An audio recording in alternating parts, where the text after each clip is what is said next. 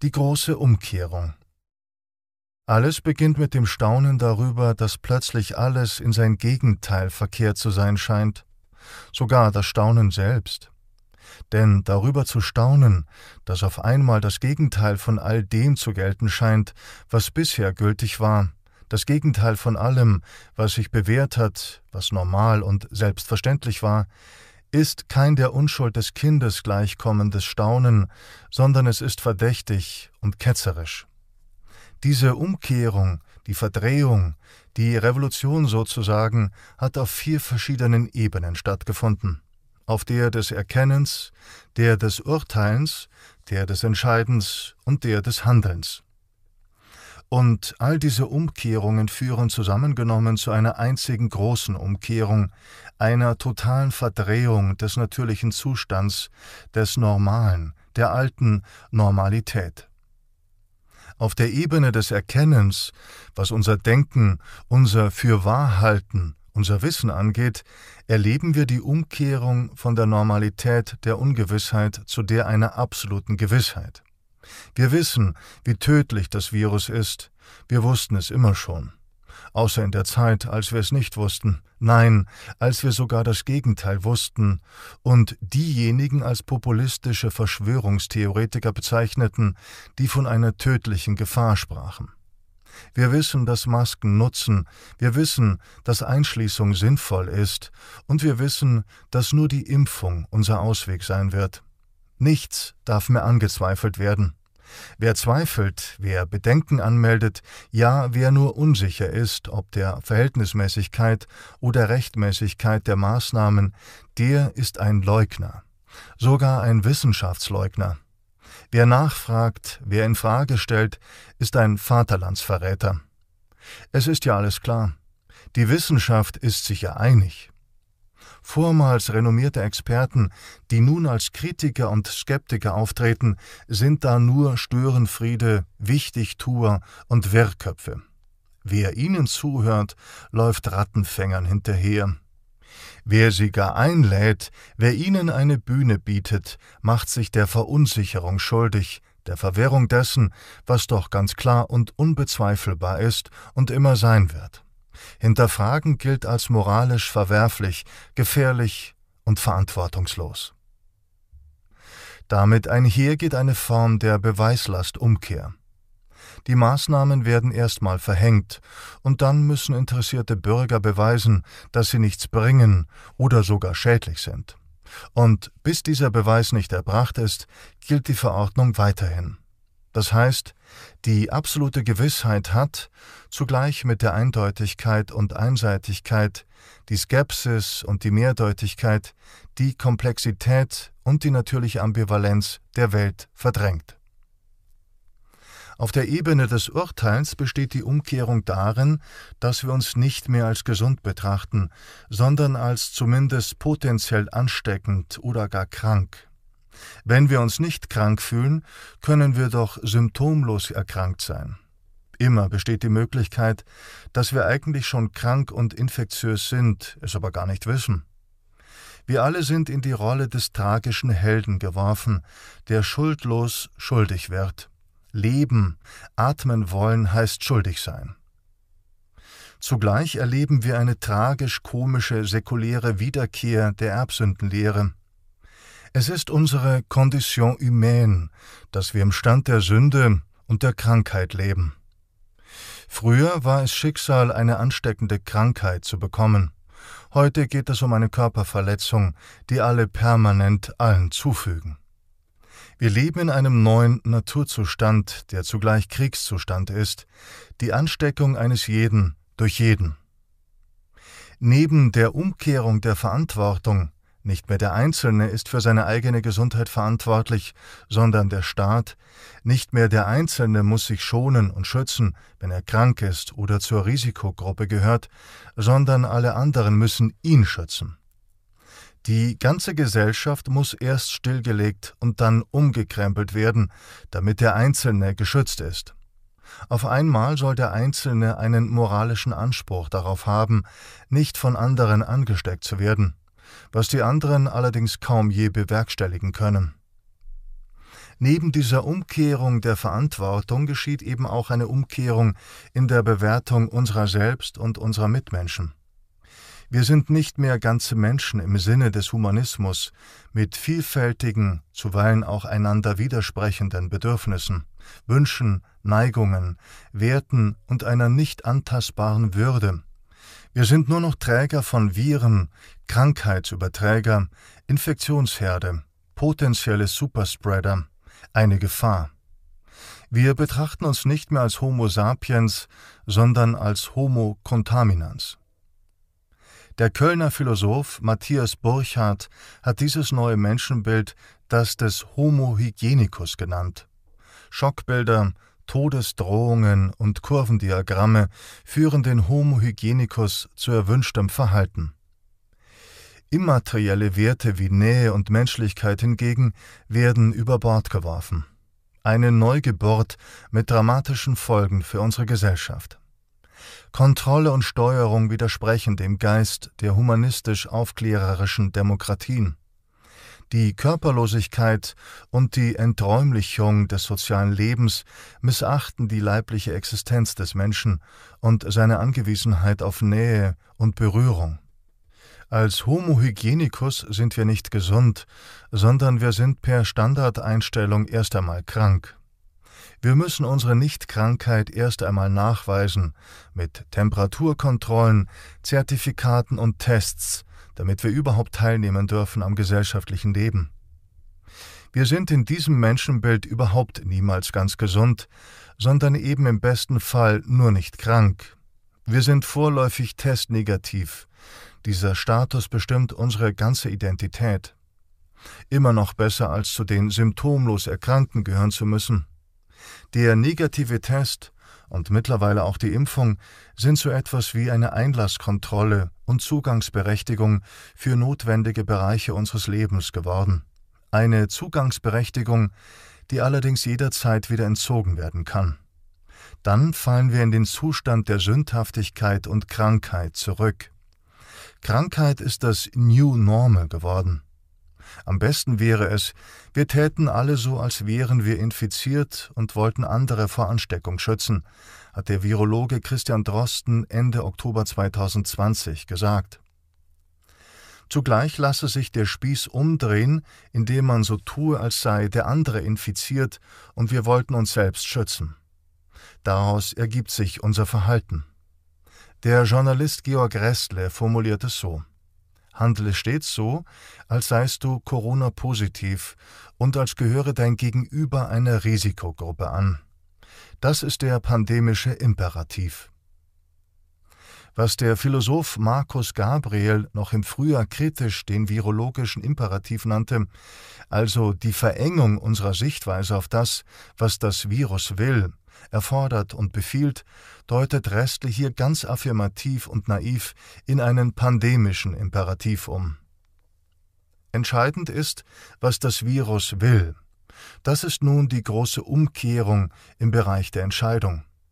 Nicht mehr der Mensch, die Gesellschaft, das Volk, das Gemeinwesen entscheidet in dieser Demokratie über die Belange, sondern ein anonymes Virus, eine Krankheit, eine Epidemie oder auch ganz im Sinne der Technokratie, das, was die Technik ermöglicht oder verlangt. Christian Drosten drückt es so aus. Dieses Virus erzwingt bei einer bestimmten Fallzahl einfach einen Lockdown. Das Virus entscheidet über den Lockdown, über die Maßnahmen, nicht wir, die Politiker, und schon gar nicht ihr, das Volk. Die Sachgesetzlichkeiten, der Sachzwang der Bedrohungslage, aber auch der der technischen Mittel, mit denen wir ihr begegnen können, sind die Legitimierungsgrundlage für die Entscheidungen der Regierung.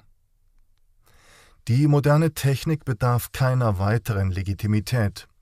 Mit ihr herrscht man, weil sie funktioniert, schrieb Helmut Schelsky 1961 in Der Mensch in der wissenschaftlichen Zivilisation. Hier herrscht gar niemand mehr, sondern hier läuft eine Apparatur, die sachgemäß bedient sein will. Politiker und auch die Wissenschaftler und Experten sind nur die Bediener dieser Apparatur. alle sitzen an den Hebeln einer Maschine, die ihnen ihren Willen, ihren Mechanismus aufzwingt. Der technische Staat entzieht, ohne antidemokratisch zu sein, der Demokratie ihre Substanz. Und so sind auch Impfungen und Tests letztlich verpflichtend geworden. Was erst freiwillig war, wird zur Zulassungsvoraussetzung. Der Nachweis der Nichtinfektion wird zur notwendigen Bedingung der Möglichkeit einer Teilhabe am öffentlichen Leben. Und somit auch verpflichtend, selbst wenn nicht direkt staatlich befohlen. Nicht, weil wir, die Politiker, das wollen. Die Entscheidung liegt nicht bei uns. Es ist das Virus und die Technik, die das im Zusammenspiel unhinterfragbar verlangen. Mit diesem unhinterfragbaren Verlangen geht auf der Ebene des Handelns schließlich die große Umkehrung von Bitten und Gewähren einher. Bisher war es so, zumindest hätte es rein der modernen Staatstheorie nach so sein sollen, dass der Bürger vor Übergriffen des Staates geschützt ist, durch Gewaltenteilung, das Parlament, die Grundrechte, als Abwehrrechte gegen Eingriffe des Leviathans in Freiheit und Selbstbestimmung des Menschen. Der Bereich des Privaten, von lateinisch privare entziehen, nämlich das eigene dem gierigen Zugriff des Herrschers, sollte so groß wie möglich sein, die Macht des Herrschers nicht größer als nötig. Wenn die Regierung nun Freiheiten und Grundrechte einschränken will, ist sie verpflichtet, das als klare Ausnahme von der Normalität zu definieren. Der Staat muss uns darum bitten, er muss klar begründen und er muss deutlich befristen. Wir hingegen müssen abwägen, skeptisch sein, uns bitten lassen und, wenn es gut begründet ist, gewähren. Wir müssen uns zieren, nicht bereitwillig einfangen lassen und in den Stall laufen, als hätten wir unser ganzes Leben auf nichts anderes gewartet. Nun aber ist dieses Verhältnis umgekehrt. Der Staat fragt nicht lange, er handelt. Er stellt vor vollendete Tatsachen. Er verhängt. Er handelt, wir erleiden. Er bestimmt und fordert, wir bitten und betteln. Wir flehen um ein bisschen mehr Freiheit oder nur bessere Kommunikation. Wir betteln um unsere Grundrechte, und wo sie eingeschränkt sind, ertragen wir, erdulden wir, machen wir schicksalsergeben gute Miene zum bösen Spiel, leiden passiv und verzweifelnd. Die Übermacht des invasiven und entschieden handelnden Staates stellt sich auf unserer Seite als drückende Ohnmacht dar. Und nicht nur das. Einige von uns führen sogar bereitwillig aus, akzeptieren unkritisch, machen Stolz und in vorauseilendem Gehorsam mit, gucken weg und sind opferbereit wie seit 80 Jahren nicht. Vor allem, wenn es nicht die eigenen Opfer sind, die man erbringen muss. Vier Umkehrungen also, die unsere Zeit mit sich gebracht hat. Beim Erkennen von Ungewissheit und Zweifel zu Unhinterfragbarkeit, beim Urteilen vom gesunden Menschen zum potenziell immer schon Kranken, beim Entscheiden von Volkssouveränität zum Sachzwang und beim Handeln vom heilig gehaltenen Abwehrrecht des Einzelnen zur Selbstgewissheit einer maximal invasiven Macht. Der Grund für diese Prozesse dürfte in der Logik des politischen Handelns liegen. Wer handeln will, wer zum Handeln drängen will, wer vor allem andere zum Handeln bringen will oder zumindest darauf aus ist, dass sie das eigene Handeln akzeptieren, braucht Sicherheit in der Entscheidung. Unsicherheit, ein zögerndes Schwanken, kommt nicht gut an, lässt sich nicht gut verkaufen. Wer nun sicher entscheiden will, muss klar urteilen können oder zumindest so tun, als könnte er es. Da stört eine vorsichtige Urteilsbildung, ein Abwägen und Differenzieren nur. Wer nun ein klares Urteil will, muss vor allem erkennen, was Sache ist, und da stört Ungewissheit natürlich nur. Erkennen kann man aber am besten, wenn man Dinge ausblendet, die dieser Erkenntnis widersprechen würden.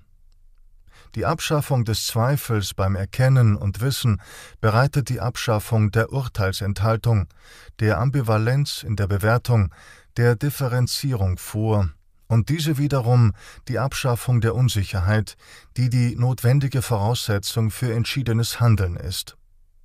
Marlo Dreyer, die Ministerpräsidentin von Rheinland-Pfalz, erklärte das entschiedene Handeln sogar aus der Ungewissheit heraus. In drei von vier Fällen wissen wir momentan nicht, wo sich die Menschen mit dem Coronavirus infiziert haben. Deswegen schließen wir Restaurants, Bars, Hotels und Kinos. Nescio ergo facio. Ich weiß nicht, also handle ich. Denn was soll schon groß schiefgehen? Wir müssen handeln, und zwar jetzt, verkündete Angela Merkel Ende Oktober 2020. Doch schon anderthalb Jahrhunderte zuvor wusste Friedrich Nietzsche, zu allem Handeln aber gehört Vergessen. Und so gehört zum Handeln der Politik das Vergessen der Gegenstimmen, Gegensichten, Gegenwerte, Gegenmeinungen und Gegenargumente. Ein Vergessen, das eigentlich ein willentliches Verdrängen ist. Die vier Umkehrungen münden in eine große Umkehrung der alten Normalität in eine neue, vor die wir nun gestellt sind, und das in einer nie dagewesenen Geschwindigkeit.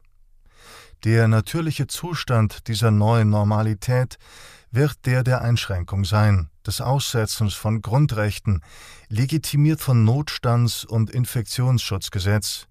Der Normalfall wird der Ausnahmezustand sein, der das Recht schützt, gemäß dem Diktum Karl Schmitts von 1934 In der höchsten Not bewährt sich das höchste Recht. Alles Recht stammt aus dem Lebensrecht des Volkes. Denn man versichert uns bereits, die Situation ist kein Einzelfall, die Situation ist alles andere als einmalig. Die Situation wird nicht bald vorbei sein, wir werden mit der Situation leben müssen. Und was heißt das anderes als mit der alten Normalität einer freien Gesellschaft ist es vorbei. Die Einschließung wird zumindest als drohende Möglichkeit das New Normal sein und die Freiheit der Ausnahmezustand, vielleicht in den Monaten Mai bis August, wenn die Infektionszahlen niedrig sind. Die neue Normalität wird eine sein, in der wir draußen erst dann keine Maske tragen, wenn die Inzidenz unter X ist oder die Kurve flach genug ist, in der wir einander erst umarmen, wenn das Testergebnis da ist und man über ein halbwegs normales, geselliges Beisammensein erst nachdenken kann, wenn man die x-te Impfung bekommen hat. Ein Zurück zur alten Normalität aber wird es nicht geben, verkündet die Macht.